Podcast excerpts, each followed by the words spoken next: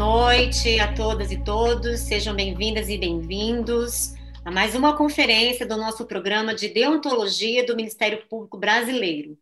Hoje é a 11 conferência, a penúltima conferência, e o título desta noite é Como a Constituição protege a democracia? Quem protege a Constituição de seus inimigos? Qual o papel das instituições contramajoritárias? Na noite de hoje, nós teremos o convidado, que é o professor Oscar Vilhena Vieira. O professor Oscar é graduado em Direito pela PUC de São Paulo, é mestre em Direito pela Universidade de Colômbia e em Ciência Política pela USP, é doutor em Ciência Política pela USP e pós-doutor pelo Centro de Estudos Brasileiros da Universidade de Oxford.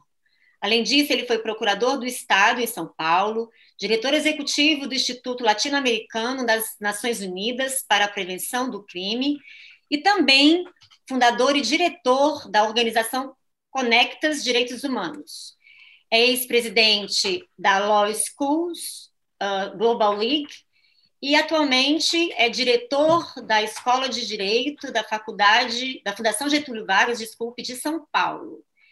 É, como sempre, a gente tem aqui o nosso queridíssimo, apreciadíssimo professor Jorge Forbes, que nos dá a honra de compartilhar as noites de terça-feira. Professor, muito obrigada, bem-vindo. Muito obrigado, Lígia, muito obrigado a todos vocês. Muito obrigado, presença de todos vocês no nosso, nosso encontro, que está virando nossa rotina simpática, terça-feira, às 18 horas.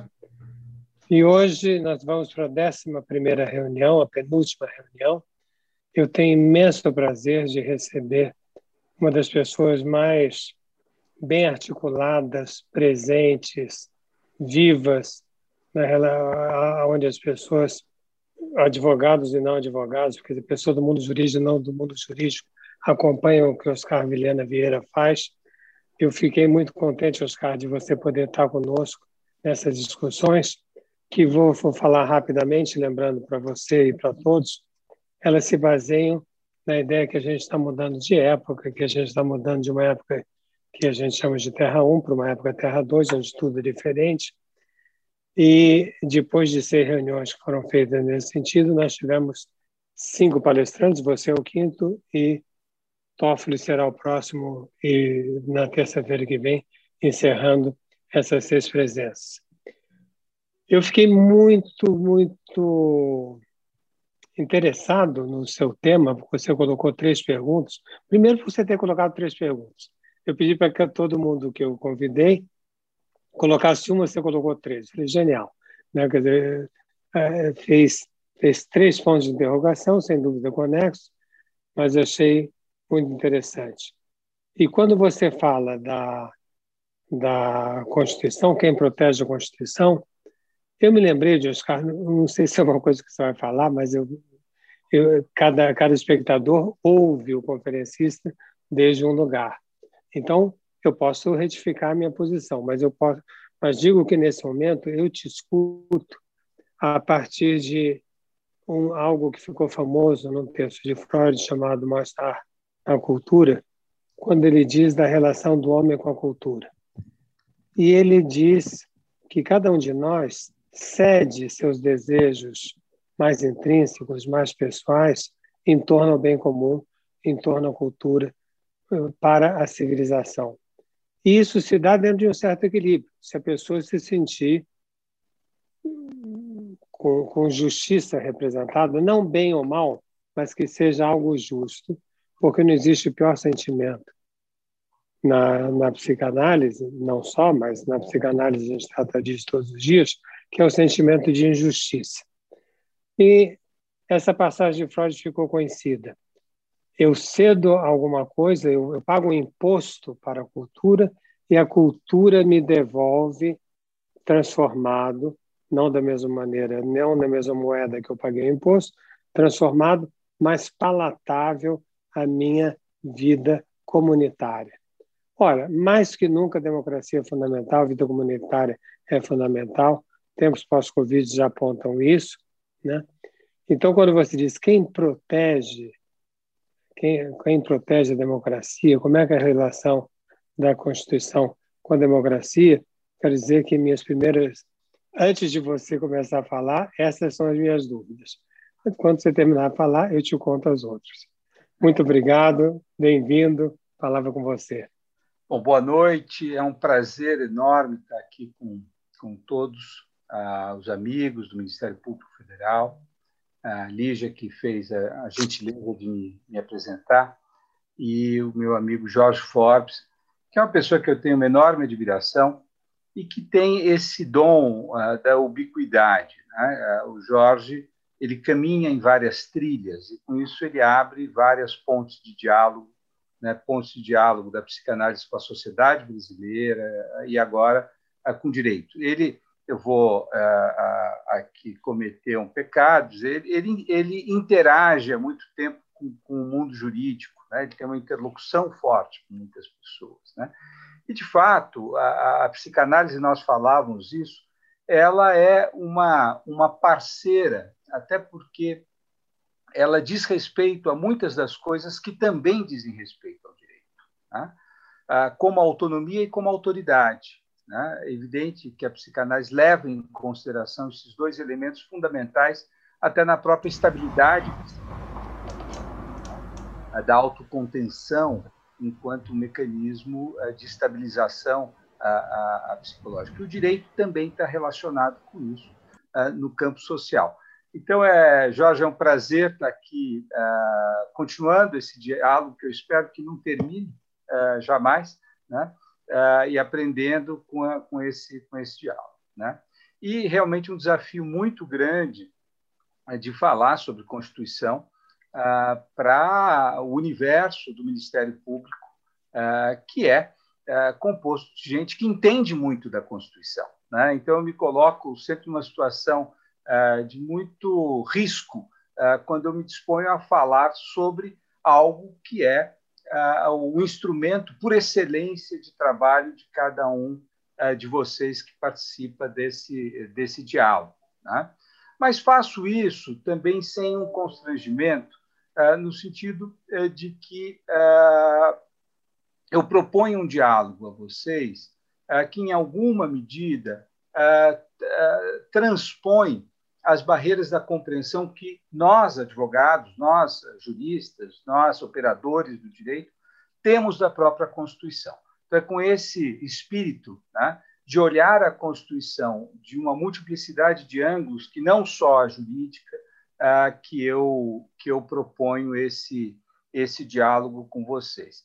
E o, o Jorge me fez esse desafio, que evidentemente eu não vou superar, mas eu vou tangenciar, em alguma medida, a questão que ele colocou quando eu falar da própria função uh, que eu entendo pertinente à, à, à Constituição. Né? Então, vamos lá. Eu, eu, coloquei realmente três perguntas eu sou muito irresponsável. Né? Depois eu fiquei pensando se eu saberia uh, lidar com cada uma delas. Né? Mas, de qualquer forma, eu acho que o mais importante aqui não é uma resposta precisa a cada uma delas, mas sim um ladrilhar. Como é que se constrói esse campo uh, de resposta a cada uma dessas perguntas? Né? A primeira pergunta é uma pergunta tão antiga quanto a teoria política. Né? Quer dizer, como proteger a democracia? Ah, essa é uma pergunta que está inerente a todo o pensamento aristotélico. Né? Quando Aristóteles constrói a sua teoria das formas de governo, ele claramente constrói uma tipologia baseada no exercício do poder de uma pessoa, né, na monarquia, de um grupo de pessoas altamente qualificadas na aristocracia e da, dos cidadãos ah, de forma integral numa democracia. Mas o Aristóteles tem eh, claramente a percepção de que esses, ah, essas formas de governo elas são passíveis de degeneração. E, aliás, esta é uma tendência que elas têm. Né? E as suas faces degeneradas são, ah, correlatamente, né, a tirania, como face correlata da, da, ah, da, da, monarquia. Tá? nós temos por sua vez, né, a oligarquia, enquanto aqueles que são poucos, mas não são os melhores e que governam em função do interesse público, e nós temos a demagogia, onde todos participam, mas não, novamente, em benefício da sociedade, mas sim dos seus próprios interesses. Então, a degeneração do, da forma de governo, a degeneração do regime, é, é algo a, a, que, se coloca desde o problema em que se passou a pensar sobre a, a, a política. Né? Isto vai estar presente em todos aqueles que, por exemplo, no, durante o período romano, uh, governaram e perceberam os processos de erosão. Né? Cícero vai falar isso e tantos outros, né? mas daqueles que tiveram a função de reconstruir a, a, o horizonte democrático a partir do iluminismo. Né? Rousseau, é, que talvez seja o pai da democracia é, moderna, vai se colocar. E quando a maioria erra, né? De que forma nós podemos defender a sociedade da própria, dos próprios erros cometidos pela maioria dos seus cidadãos? Né? Resposta, aliás, que ele não foi capaz de dar, a não ser pela construção de uma teoria muito abstrata da vontade geral, que é distinta da vontade da maioria. Né? A vontade geral é uma, uma, uma espécie de aspiração de uma vontade uh, compatível com o atingimento do, do, do, bem comum. Mas o Rousseau, apesar uh, de toda a sua genialidade, não foi capaz de dar uma solução à, à quadratura do círculo. De que maneira eu posso propor que as pessoas, sendo racionais, tenham a condução do processo social mas tendo uma irracionalidade imperfeita, muitas vezes vão por caminhos inadequados. E de que maneira, então, eu restringo que esse uso de uma irracionalidade leve ao, ao desastre social? Né? Ao meu ver, a resposta mais, uh, vamos dizer, institucionalmente mais bem acabada a esse problema foi dada, sem dúvida nenhuma, pelos pais fundadores da Constituição norte-americana. Né? E a expressão disso vai estar ah, claramente no, Federalista, né, nesse conjunto de artigos, especialmente ah, nos escritos ah, de Madison. Né? Veja, e aí eu começo a dialogar um pouquinho com, com, com, com o, o, o, Jorge. Né? Veja, o, a resposta dos idealistas a esta questão é a tentativa de transformação do ser humano, né? desde Platão. Eu, eu transformo o governante num governante filósofo, em alguém que seja capaz de lidar com as ambições de usurpar o próprio poder. Tá? Ah, mesmo as respostas dadas por, por utópicos como Rousseau, quer dizer, quando ele, ele se depara com essa dificuldade, ele se volta para a questão da educação do cidadão. Ou seja, é, como é que eu formo o bom cidadão? Como é que eu formo o cidadão que não tem desejos que sejam contrários ao bem comum? Tá? Isso está no plano da, da, da, utopia, porque eu tenho que mudar a própria natureza humana. Tá? E se nós pensarmos em Marx, não vai ser diferente. Tá? Dizer, a, a, a, a utopia de uma sociedade igualitária marxista passa por um período de revolução, de construção da ditadura do, do, do operariado, onde há a supressão da vontade individual. Né? O que há de genial na construção do constitucionalismo madisoniano é porque ela não busca se voltar contra a natureza humana, mas ela busca capturar as dimensões da natureza humana, tá? que é de uma racionalidade imperfeita. O que significa isso? significa que nós somos capazes de dar sentido à nossa vida, nós somos capazes de formular projetos de justiça onde nós reconhecemos o outro enquanto sujeito merecedor de igual consideração que nós concedemos a nós mesmos, mas, dado as nossas ambições, dados os nossos interesses, nem sempre nós estamos dispostos a cumprir aqueles projetos de uma sociedade bem ordenada que nós somos capazes de planejar. Né? Isso é uma coisa simples, né? basta que qualquer um de nós olhe o trânsito. Todos nós somos capazes de reconhecer as regras do trânsito, inclusive entender que elas são corretas. Mas muitas vezes nós nos tornamos agressivos no trânsito quando nós estamos errados. Por quê? Porque quando o nosso interesse está em jogo, nós perdemos a imparcialidade necessária para reconhecer que o outro está certo. Né? Isto uh, vai estar na, na, na, origem do constitucionalismo moderno com John Locke, quando ele fala né, o, o ser humano não é destituído da capacidade de pensar o justo. O ser humano é, sim, destituído da capacidade de implementar o justo quando o seu interesse está em jogo. E é isto uh, que o Madison reconhece. Eu não preciso transformar o ser humano. Eu preciso pegar aquilo que no ser humano é a ambição e dispor de uma determinada maneira que ela seja capaz de controlar a, a, a própria ambição do ser humano. É como se fosse a criação de um superego institucional que nos protege da nossa própria do nosso próprio ego. Tá? Então, o Jorge depois me corrija aqui. Tá? Ah, ah, nesse sentido, é que me parece que o constitucionalismo é talvez a principal invenção institucional da modernidade, porque ele, no momento em que funda as grandes ah, novas repúblicas democráticas dos Estados Unidos, na França, após as, as revoluções, ele compreende a fragilidade da democracia e ele compreende o risco que a democracia corre de perecer pelo próprio jogo democrático, ou seja, pela própria possibilidade de que a maioria tome o poder e exerça esse poder de forma abusiva contra as minorias e contra a própria possibilidade da permanência do exercício do poder. Tá? O Napoleão é um exemplo quintessencial da forma como a democracia produz o seu próprio fim, a sua própria ah, degeneração. Tá? Então, o que, que o Madison ah, propõe a, partir da Constituição norte-americana? E isso está no Madison 51, que é talvez a página mais importante jamais escrita sobre o constitucionalismo. Tá? Ele fala: bom, se os homens fossem anjos, desnecessários seriam os governos. Uma democracia no mundo angelical funcionaria muito bem, basta convocar a opinião de todos, todos são bons, todos darão uma boa opinião, nós encontraremos sempre um caminho bom a seguir.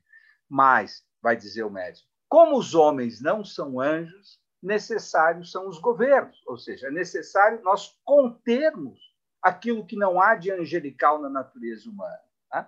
Mas como os homens os governos também não são compostos por anjos, ou seja, não há hipótese do, do rei filósofo platônico, é necessário que nós também sejamos capazes de conter o governante. Né? Agora, como é que eu faço isso? Né?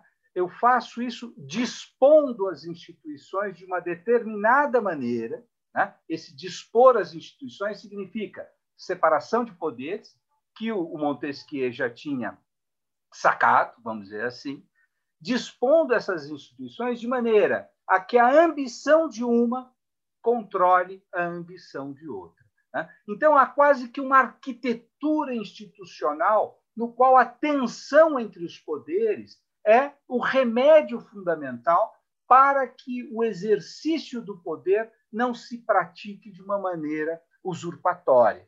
Tá? E é, essa é, ao meu ver, o, fundamento, né? a, própria existência, a própria essência da Constituição. Essa disposição, a intenção né? das diversas esferas do poder, de maneira a que uma contém a outra. Nesse sentido, eu sempre brinco que o artigo 1 da Constituição Brasileira fala que os poderes devem ser harmônicos. Essa harmonia é uma harmonia metafórica, porque, na realidade, os poderes não são harmônicos, eles são em tensão. E esta é a condição sine qua non para que haja uma possibilidade de, de vida com liberdade. Porque se os poderes se harmonizarem, se os poderes eh, se alinharem, ah, nós perdemos a possibilidade de conter os arroubos autoritários que venham do próprio, ah, do próprio poder. Tá? Bom, então, dito isso, eu acho que o constitucionalismo, Jorge, ele resolve três problemas. Tá? Primeiro, ele resolve o problema de habilitar o jogo político. Tá? Porque você imagina, quando nós falamos de sociedades tradicionais, sociedades pequenininhas, sociedades teocráticas, sociedades tribais, o arranjo do poder é consuetudinário. As pessoas não desafiam o poder, porque existe uma ordem cósmica que determina isso. Mas quando nós passamos para sociedades mais complexas, especialmente sociedades uh, multiculturais, né, você tem um problema de coordenação. Quem manda? Por que manda? Por que, que eu obedeço? Tá? Então, o, o, a primeira coisa é a constituição do poder. Né? Muitas vezes, nós, advogados, somos levados a pensar a Constituição sempre como contenção do poder. Mas há algo pre, primário a isso, que é a própria possibilidade de que pessoas que discordam, pessoas que disputam, pessoas que pensam diferente, estarem dispostas a contribuir para a formação de um Estado nacional e submeter a autoridade desse Estado nacional. Então, a primeira função, o primeiro, a primeira a, a, a elemento da Constituição é que ela, ela cria os incentivos para que pessoas estejam dispostas a coordenar o conflito político, a competição política, por intermédio das regras do jogo. O problema é que não existe no Estado absoluto. Por quê? Porque daí você tem alguém que manda e os outros eh, tentarão sempre desobedecer, mas serão suprimidos. E aí o Estado permanece. O problema é como é que eu resolvo o problema da autoridade numa sociedade entre iguais. Por que, que eu vou aceitar que você mande em mim se nós dois somos iguais? Eu tenho que criar um pacto com você pelo qual nós estabelecemos as regras de organização do poder. Né? E numa sociedade altamente complexa, isso não é fácil. A Constituição ela vem criar essa garantia, né? como você falou, é o tributo que eu pago né? a civilização, mas a civilização tem que dar algo em troca. Aonde eu escrevo o que é em troca? Aonde eu escrevo o que uh, uh, eu dou? A Constituição foi o veículo do pacto social. Então, o pacto social da modernidade é o pacto constitucional. É através dela que eu estruturo o poder, é através dela que eu organizo a alternância no poder, é através dela que eu organizo a estrutura do pacto de justiça que deve prevalecer entre os cidadãos e entre os cidadãos do Estado através das cartas de direito. Tá? Então, se você pegar todas as constituições democráticas, liberais, elas terão dois componentes básicos. De um lado, elas organizam os direitos, elas dizem o que fica com o Estado, o que fica comigo, quais são as condições para que eu aceite a legitimidade do Estado. Em segundo, de que forma o poder do Estado se dará. Então, ela organiza a separação de poderes, o regime de governo, as transições. Então, esses são os dois elementos constitutivos de uma ordem constitucional: a, reserva de justiça, os direitos, e, de outro lado, a, a, a, a forma como o poder é legitimamente exercido. Né? E, com isso, então, eu, eu crio uma possibilidade, eh, de um lado, ah, de coesão social, de que pessoas que discordem entre si, de que pertençam a diversos grupos, de que tenham religiões distintas, possam conviver, porque é uma base civilizatória dessa convivência. É a Constituição que arranja esse acordo. Tá? Por isso que sociedades a, a, a, profundamente autoritárias ou teocráticas não têm Constituição, tá? porque não existe acordo político. O que existe é uma imposição de uma ordem, no caso de sociedade teocrática, de uma ordem cósmica, ah, no caso de sociedades autoritárias, de uma ordem bruta ah, da violência e do poder. Né? Bom, então, com isso, eu queria ah, fechar a minha primeira parte de, de falar sobre o que é uma, uma, uma Constituição. Né? Nós, juristas, tem, temos uma tendência de pensar a Constituição como uma norma superior, né? mas eu queria dar um pouquinho de elasticidade a essa, a essa primeira definição. Né? Sim, uma Constituição é uma, é uma norma superior. Né? Uh, e ela é uma norma superior que aspira, que ambiciona habilitar a competição política entre adversários. Né? Esse é o primeiro, é a primeira função do, do, do, de uma Constituição. Né? E, mais do que isso, ela ambiciona regular o exercício e alternância no poder, e, por fim, ela busca estabelecer os limites do, do exercício do poder em relação aos indivíduos e a determinar as regras de justiça das relações entre os indivíduos. Né? Então, a Constituição, nesse sentido, ela tem um aspecto que é oriundo do republicanismo, ou seja, ela cria o Estado e ela habilita o jogo político. e de outra, ela tem uma perna, uma estrutura liberal, porque ela estabelece que esse poder que foi criado não é um poder pleno, mas é um poder condicionado. E a Carta de Direitos é quem determina esse condicionamento uh, do exercício uh, do poder. Qual que é a sua função uh, fundamental? A sua função fundamental é coordenar, então, um jogo contínuo e interminável, em democracias que não são interrompidas, de sucessões de poder. Tá? E é um, um jogo que tem regras, e essas regras têm uma diferença de um jogo normal, porque elas podem ser alteradas. Mas a sobrevivência da democracia depende que a alteração das regras não coloque em risco a própria continuidade do jogo. Né? Porque se a Constituição não pudesse ser alterada, e, só aqui uma anedota, né? as primeiras constituições escritas por alguns iluministas, por exemplo, a, o, o, o, Locke, que escreveu a, a, as constituições para as duas Carolinas antes da, da independência americana, elas eram imutáveis. O Rousseau, que fez ensaios constitucionais para a Polônia, para a Córcia, ele também falou que elas imutáveis, porque elas eram fruto da razão, elas não precisavam mudar. Né? Foi um, um, homem sem dentes e de poucas letras, chamado George Washington, sem dentes porque ele assinou a Constituição Americana com uma dentadura de madeira. Né? É só pra, eu estou falando isso, não é, por, é uma observação para a precariedade da ciência. Nós ainda não tínhamos dentes né? perdíamos os dentes. Né? Mas o, Washington, quando vai assinar, quando vai terminando a Convenção de Filadélfia, ele diz: e se nós tivermos errados?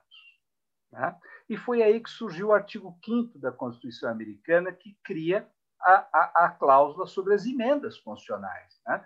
Porque o Washington, com toda a sua humildade intelectual, falou: certamente aqueles que virão depois de nós e colocará os pés sobre os nossos ombros, verão coisas que nós não vemos.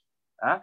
Portanto, a Constituição ela é uma expressão da razão humana que busca articular um pacto de convivência, mas ela também pressupõe que essa razão humana é falha e que, portanto, ela pode ser objeto de alteração. Mas essa, e aí é que entra a questão. Esta alteração não pode pôr em risco a própria a permanência da Constituição. Né?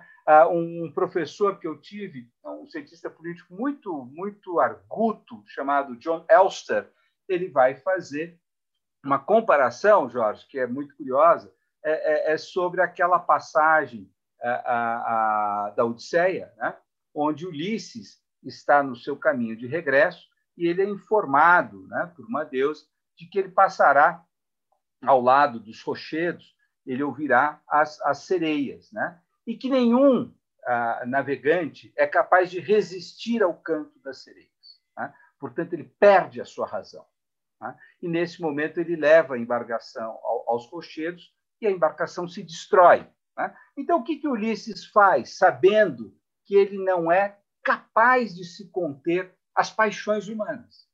Né? Ulisses determina que amarrem os seus braços ao mastro da embarcação e que os remadores coloquem cera no ouvido. Então, dessa forma, ele pode passar ao lado dos rochedos, ele pode ouvir o canto das sereias, mas não ser levado à destruição. Né? O que, que isso, o que, que o Elster fala que isso significa? Significa que a Constituição é um pacto de autocomprometimento, pelo qual eu me limito minimamente para poder habilitar a, a, a minha liberdade futura. Tá? Então, a Constituição nos impede uma série de coisas, mas ela nos impede com o objetivo de nos habilitar a permanecer na vida democrática. Tá? E ela nos impede de fazer coisas exatamente em momentos onde nós estamos mais aturdidos, onde nós estamos mais amedrontados, onde nós nos vemos possuídos pelo ódio ao outro. Tá? Então, uma carta de direitos, ela é evidente que ela é importante no momento de grande normalidade, mas ela é superiormente importante no momento de grande distúrbio, onde, por exemplo, como nós estamos assistindo, você tem polarização política, onde o outro não é visto mais como adversário que vai competir e, se derrotado, irá continuar cooperando para a próxima rodada eleitoral mas é alguém a ser abatido, a ser destruído, porque ele é um inimigo. Tá? Ah, como diria o Carl Schmitt, grande uh, justo filósofo que co colaborou com o nazismo, ou seja, a política é vista como uma relação de amigo-inimigo, onde o destino daquele que não quer morrer é destruir o outro. Né? A Constituição é a antítese dessa política como amigo-inimigo, porque ela cria as bases pelos quais, mesmo quando eu estou no poder, eu tenho limitações. E que limitações são essas? São as limitações que me habilitam a permanecer no jogo democrático ad eterno. Né? Então, com isso, quer dizer, o papel da Constituição, eu acho que fica muito bem determinado. Dizer, a Constituição ela organiza o poder de determinada maneira que a regra da maioria, que é a regra fundamental do jogo democrático, ela possa se dar, nós possamos decidir a partir dela, mas com algumas condicionantes que impedem aquelas decisões que colocariam em risco a própria sobrevivência da regra democrática.